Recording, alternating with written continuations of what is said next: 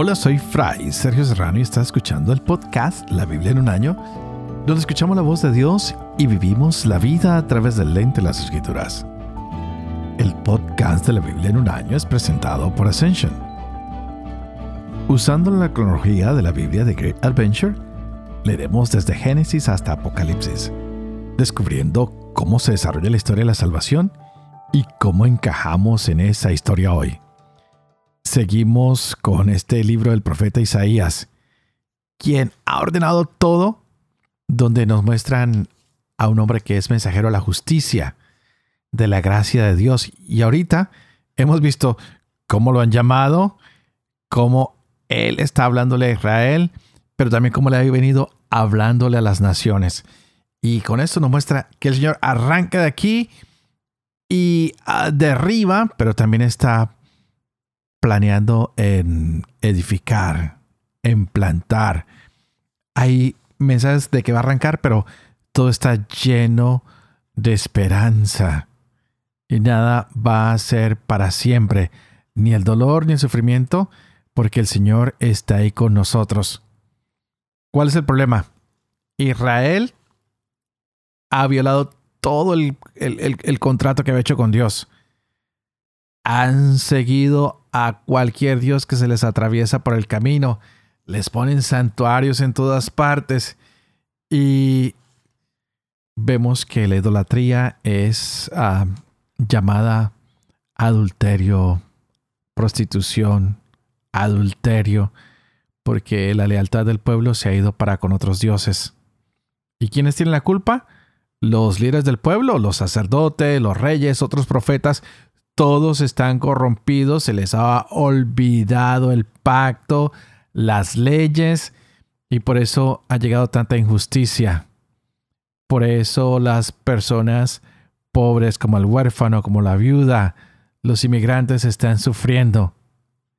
¿Será que estamos en un tiempo parecido, donde los líderes nos hacemos los ciegos, no vemos? Y el Señor ha dado este sermón con Jeremías en la puerta del templo, donde la gente viene a adorar y se ignora totalmente lo que está pasando en los alrededores.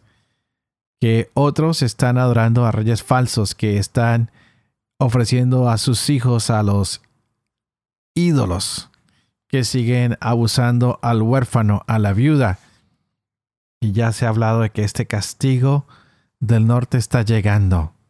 Este ejército que va a conquistar, que va a acabar con todo. ¿Y quiénes son estos? Los babilonios. Bueno, vamos a ver qué pasa el día de hoy. Si el pueblo va a regresar a Dios o no. Tenemos los capítulos de Jeremías 10 y 11. Tendremos Ezequiel en un capítulo bellísimo, el 40. Y continuamos con los proverbios en el capítulo 15, versos 5 al 8. Este es el día 233. Empecemos.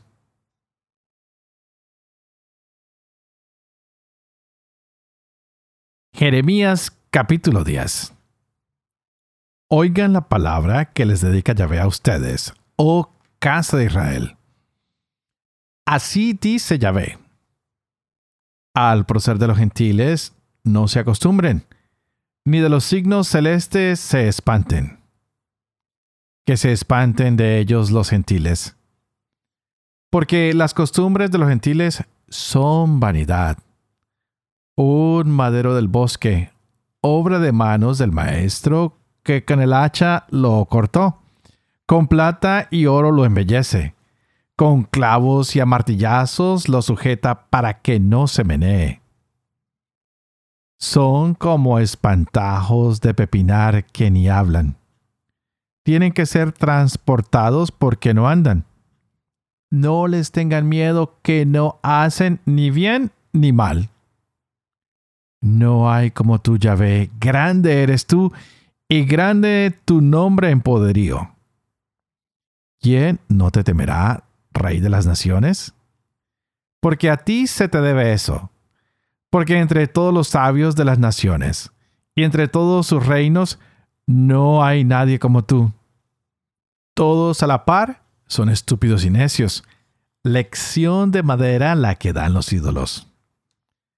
Plata laminada, de Tarsis importada y oro de Ofir, hechura de maestro y de manos de platero.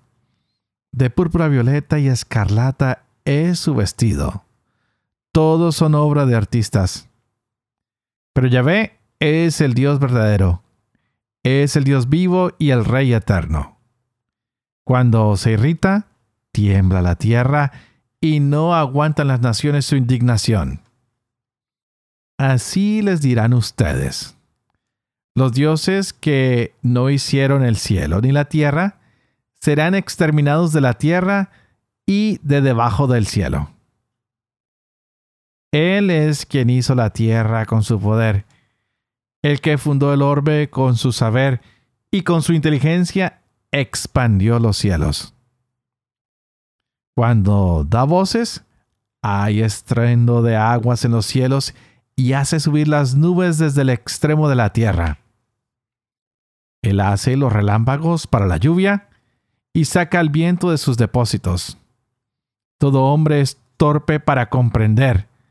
Se avergüenza del ídolo todo platero, porque sus estatuas son una mentira, y no hay espíritu en ellas. Vanidad son, cosa ridícula al tiempo de su visita perecerán. No es así la parte de Jacob, pues él es el plasmador del universo y aquel cuyo heredero es Israel. Yahvé Semaot es su nombre.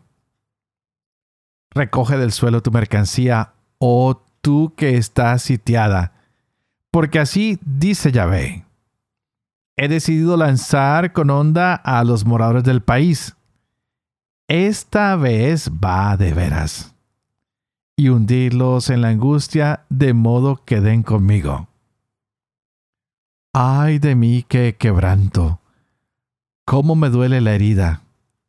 Y yo que decía, solo es un sufrimiento y me lo aguantaré. Mi tienda ha sido saqueada y todos mis tensores arrancados. Mis hijos me han dejado. Ya no queda ninguno. No hay quien despliegue ya mi tienda, ni quien hice mis toldos. Es que han sido torpes los pastores y no han buscado a Yahvé. Así no obraron cuerdamente y toda su grey fue dispersada. Se oye un rumor ya llega un gran estrépito del país del norte para trocar las ciudades de Judá en desolación, guarida de chacales. Yo sé, ya ve que no depende del hombre su camino, que el que anda no decide la rectitud de sus pasos. Corrígeme, Yahvé, pero continuo, no con tu ira, no sea que me quede en poco. Vierte tu cólera sobre las naciones que te desconocen y sobre los linajes que no invocan tu nombre.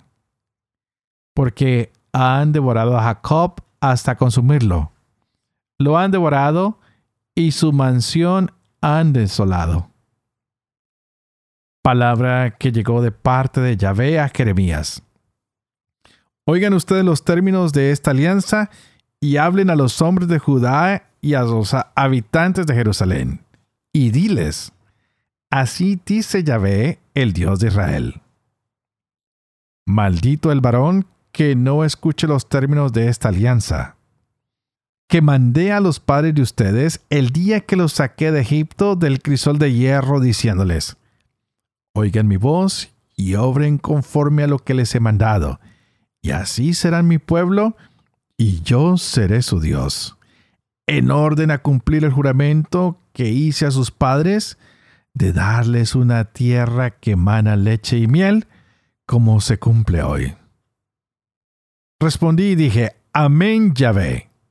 Y me dijo Yahvé, pregona todas estas palabras por las ciudades de Judá y por las calles de Jerusalén oigan los términos de esta alianza y cúmplanlos. Que bien advertí a sus padres el día que los hice subir de Egipto, y hasta la fecha he insistido en advertírselo. Oigan mi voz. Mas no oyeron ni aplicaron el oído, sino que cada cual procedió según la terquedad de su corazón malo. Y así he aplicado contra ellos todos los términos de dicha alianza, que les mandé cumplir y no lo hicieron. Y me dijo Yahvé, se ha descubierto una conjura entre los hombres de Judá y entre los habitantes de Jerusalén. Han reincidido en las culpas de sus mayores, que rehusaron escuchar mis palabras. Se han ido tras otros dioses para servirles. Han violado la casa de Israel y la casa de Judá, mi alianza que pacté con sus padres. Por eso así dice Yahvé. Voy a traerles una desgracia a la que no podrán hurtarse. Y aunque se me quejen, no los oiré que vayan la ciudad de Judá y los moradores de Jerusalén y que se quejen a los dioses a quienes inciensan. Que lo que es salvarlos, no los salvarán al tiempo de su desgracia. Pues cuántas son tus ciudades, otros tantos son tus dioses, Judá. ¿Y cuántas calles cuenta Jerusalén? Otros tantos altares a la vergüenza, otros tantos altares ay de Baal. En cuanto a ti, no pidas por este pueblo, ni eleves por ellos plegaria ni oración, porque no he de oír cuando clamen a mí por su desgracia. ¿Qué hace mi amada en mi templo? ¿Su obrar no es pura doblez? ¿Es que los votos y la carne consagrada harán pasar de ti tu desgracia? entonces sí que te regocijarías. Olivo frondoso, lozano de fruto hermoso, te había puesto Yahvé por nombre, pero con gran estrépito le ha prendido fuego y se han quemado sus guías. Yahvé Sebaot, que te plantó, te ha sentenciado, dada la maldad que ha cometido la casa de Israel, y la casa de Judá, exasperándome por incensar a Baal. Yahvé me lo hizo saber y así lo supe.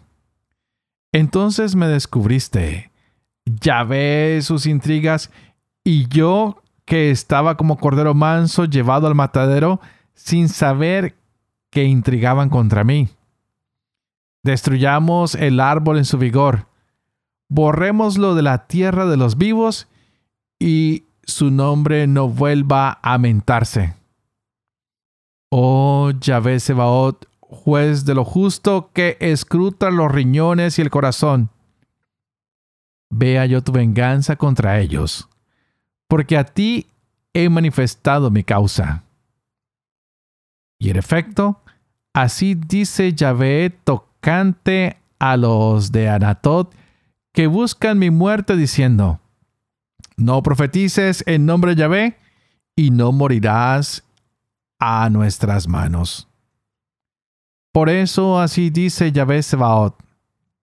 He decidido tomarles cuentas. Sus mancebos morirán por la espada. Sus hijos e hijas morirán de hambre.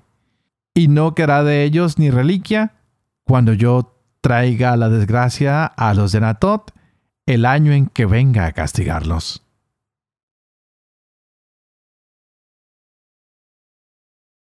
Ezequiel capítulo 40 El año 25 de nuestra cautividad al comienzo del año, el día 10 del mes, 14 años después de la caída de la ciudad, el mismo día la mano Yahvé fue sobre mí y me llevó allá. En visiones divinas me llevó a la tierra de Israel y me posó sobre un monte muy alto en cuya cima parecía que estaba edificada una ciudad al mediodía. Me llevó allá, Y he aquí que había allí un hombre de aspecto semejante al de bronce. Tenía en la mano una cuerda de lino y una vara de medir, y estaba de pie en el pórtico. El hombre me dijo, Hijo de hombre, mira bien, escucha atentamente y presta atención a todo lo que te voy a mostrar porque ha sido traído aquí para que yo te lo muestre. Comunica a la casa de Israel todo lo que vas a ver. Y aquí que por el exterior del templo había un muro, todo alrededor. La vara de medir que el hombre tenía en la mano era de seis codos de codo y palmo. Midió el espesor de la construcción. Una vara y su altura una vara. Vino luego al pórtico que miraba al oriente. Subió sus gradas y midió el umbral del pórtico. Una vara de profundidad. La lonja, una vara de largo por una vara de ancho. La pilastra entre las lonjas, cinco codos. El umbral del pórtico por el lado del vestíbulo del pórtico, hacia el interior una vara. Midió el vestíbulo del pórtico. Ocho codos. Su pilastra, dos codos. El vestíbulo del pórtico estaba situado hacia el interior. Las lonjas del pórtico oriental eran tres por cada lado, todas ellas de la misma dimensión. Las pilastras tenían también las mismas dimensiones por cada lado. Midió la anchura del vano del pórtico 10 codos y la longitud del pórtico 13 codos. Había un parapeto delante de las lonjas. Cada parapeto tenía un codo por ambos lados. Y la lonja tenía seis codos por cada lado midió el pórtico desde el fondo de una lonja hasta el fondo de la otra. Anchura, 25 codos de una entrada a la otra. Midió el vestíbulo, 20 codos. El atrio giraba todo alrededor del pórtico. Desde la fachada del pórtico, donde estaba la entrada, hasta el fondo del vestíbulo interior del pórtico, había 50 codos. Había ventanas enrejadas sobre las lonjas y sobre sus pilastras. Hacia el interior del pórtico, todo alrededor e igualmente el vestíbulo tenía por el interior ventanas, todo alrededor y sobre las pilastras había palmeras. Me llevó al atrio exterior y he aquí que allí había salas y un enlosado tirado alrededor del atrio. Treinta salas daban a este enlosado. El enlosado que flanqueaba los pórticos correspondía a la profundidad de los mismos. Esto es el enlosado inferior. Midió la anchura del atrio, desde la fachada del pórtico inferior hasta la fachada del atrio interior. Por fuera, cien codos, a oriente y al norte. Midió después la longitud y la anchura del pórtico que daba al norte del atrio exterior. Sus lonjas eran tres por cada lado. Sus pilastras y vestíbulos tenían las mismas dimensiones que los del primer pórtico, 50 codos de largo y 25 de ancho. Sus ventanas, su vestíbulo y sus palmeras tenía las mismas dimensiones que las del pórtico que daba a oriente. Se subía a él por siete gradas y su vestíbulo estaba situado hacia el interior. Había un pórtico en el atrio interior frente al pórtico septentrional, lo mismo que en el pórtico oriental. Midió la distancia de un pórtico a otro, cien codos. Me condujo luego hacia el lado del mediodía. había allí un pórtico en dirección del mediodía. Midió sus lonjas, sus pilastras y su vestíbulo. Tenía las mismas dimensiones. Tenía lo mismo que su vestíbulo. Ventanas todo alrededor iguales que las otras ventanas. Dimensiones 50 codos de largo y 25 de ancho. Su escalera tenía 7 gradas. Su vestíbulo estaba situado hacia el interior y tenía palmeras, una a cada lado, sobre sus pilastras. El atrio interior tenía también un pórtico hacia el mediodía. Midió las distancias de un pórtico a otro en dirección del mediodía. Cien codos.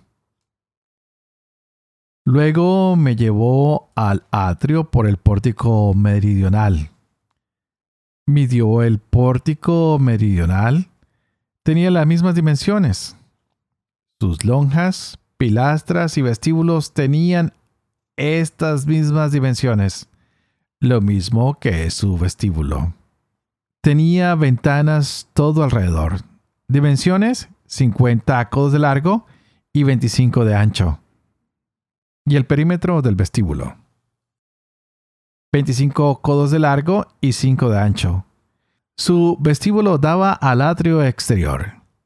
Había palmeras sobre sus pilastras y su escalera tenía 8 gradas. Me llevó al pórtico interior hacia oriente y midió el pórtico. Tenía las mismas dimensiones. Sus lonjas, pilastras y vestíbulo tenían estas mismas dimensiones. Tenía así como su vestíbulo ventanas alrededor, dimensiones 50 codos de largo y 25 de ancho. Su vestíbulo daba al atrio exterior. Había palmeras sobre sus pilastras a cada lado y su escalera tenía 8 gradas. Me llevó luego al pórtico septentrional y lo midió tenía las mismas dimensiones. Tenía alrededor sus lonjas, sus pilastras, su vestíbulo y sus ventanas. Dimensiones 50 codos de largo y 25 de ancho. Su vestíbulo daba al atrio exterior. Había palmeras sobre sus pilastras a cada lado y su escalera tenía 8 gradas. Había una sala cuya entrada estaba en el vestíbulo del pórtico. Allí se lavaba el holocausto. Y en el vestíbulo del pórtico había a cada lado dos mesas para inmolar sobre ellas el holocausto, el sacrificio por el pecado y el sacrificio de expiación.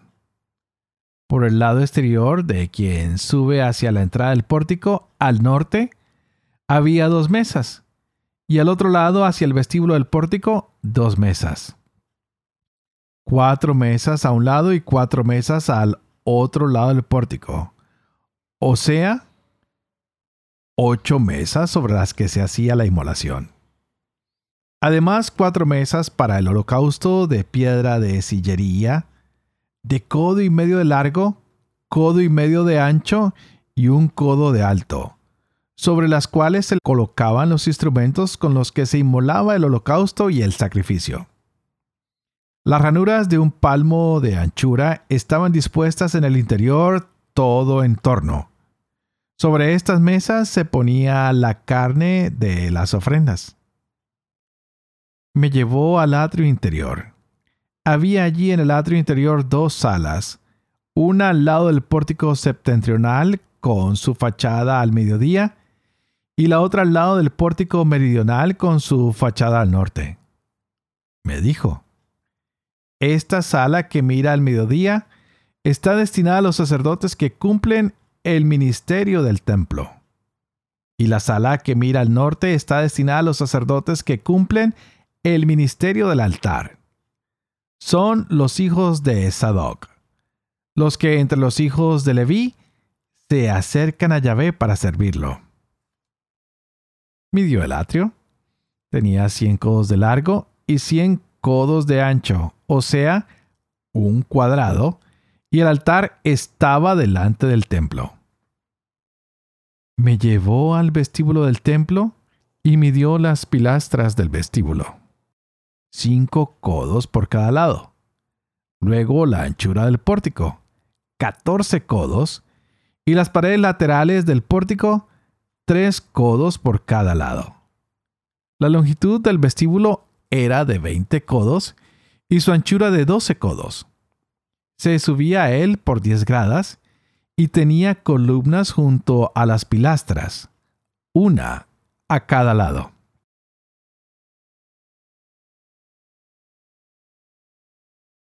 Proverbios capítulo 15, versos 5 al 8. El tonto desprecia la corrección paterna. El sensato acepta las advertencias. En la casa del justo abunda la riqueza. Las rentas del malvado son inestables. Los labios del sabio aventan saber. No es así el corazón de los necios. Yahvé aborrece el sacrificio del malvado. La oración del honrado alcanza su favor.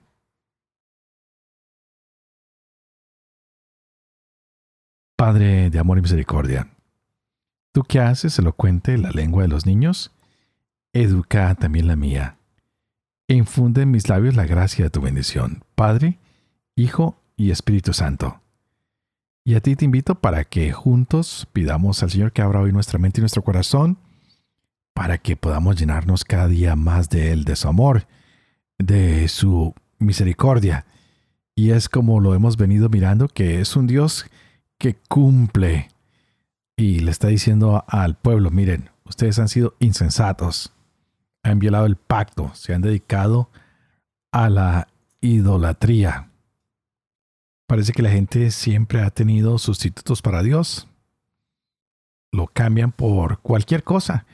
Incluso nosotros mismos a veces nos creemos dioses y nos adoramos a nosotros mismos porque tenemos tal vez mucho dinero, porque nos hemos vuelto ricos, porque nos adornan a veces el buen nombre o la fama, o la gente nos hace sentir muy importantes. Hay muchas maneras de sustituir a Dios. Muchas personas andan buscando qué le dicen hoy los astros, que el día que nací, cuál fue el destino que me marcó Júpiter o Saturno.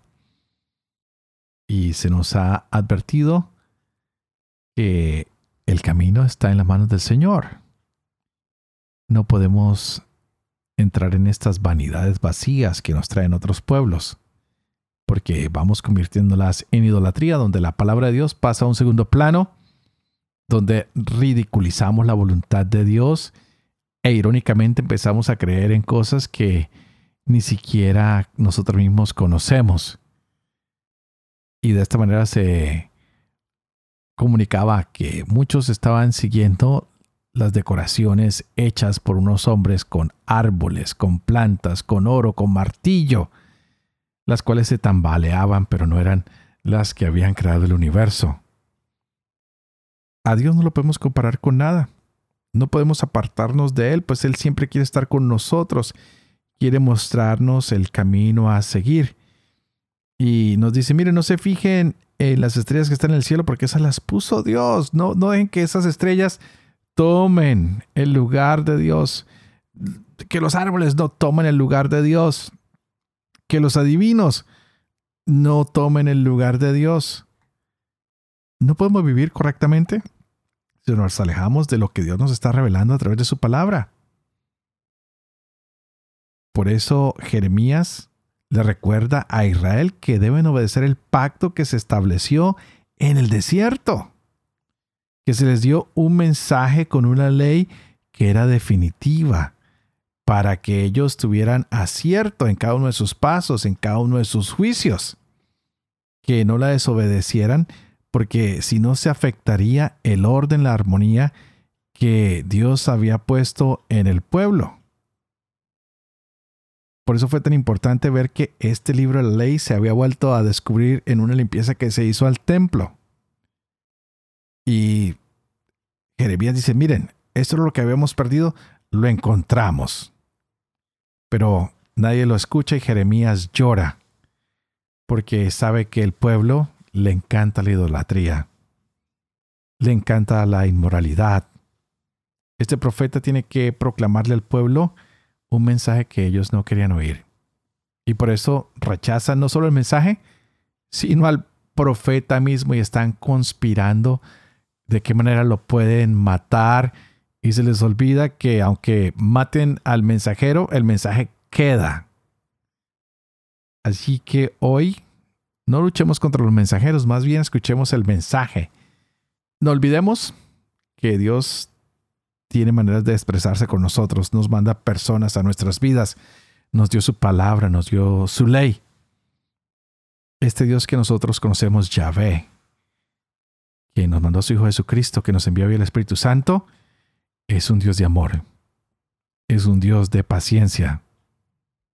No hay nadie semejante a Él, no hay nadie tan grande como Él, y ante el nombre del Señor, pues que toda rodilla doble en el cielo y en la tierra, que alejemos cualquier idolatría que divide nuestro corazón, que nos aleja de esta bondad maravillosa que Dios ha tenido para con nosotros. Y como siempre, oraré por ustedes para que puedan alejarse de cualquier problema que hay de idolatría hoy en sus vidas, para que su corazón se renueve en el Señor cada día más. Y ustedes, por favor, oren por mí por la misma intención. Y como todos los días, pidan por favor para que yo pueda seguir siendo ese heraldo de llevar este proyecto a la Biblia en un año adelante para que yo pueda vivir con fe lo que leo, lo que enseño, para que pueda siempre enseñar la verdad y sobre todo para que yo pueda cumplir lo que he enseñado. Y que la bendición de Dios Toporoso, que es Padre, Hijo Espíritu Santo, descienda sobre cada uno de ustedes y los acompañe siempre. Que Dios los bendiga.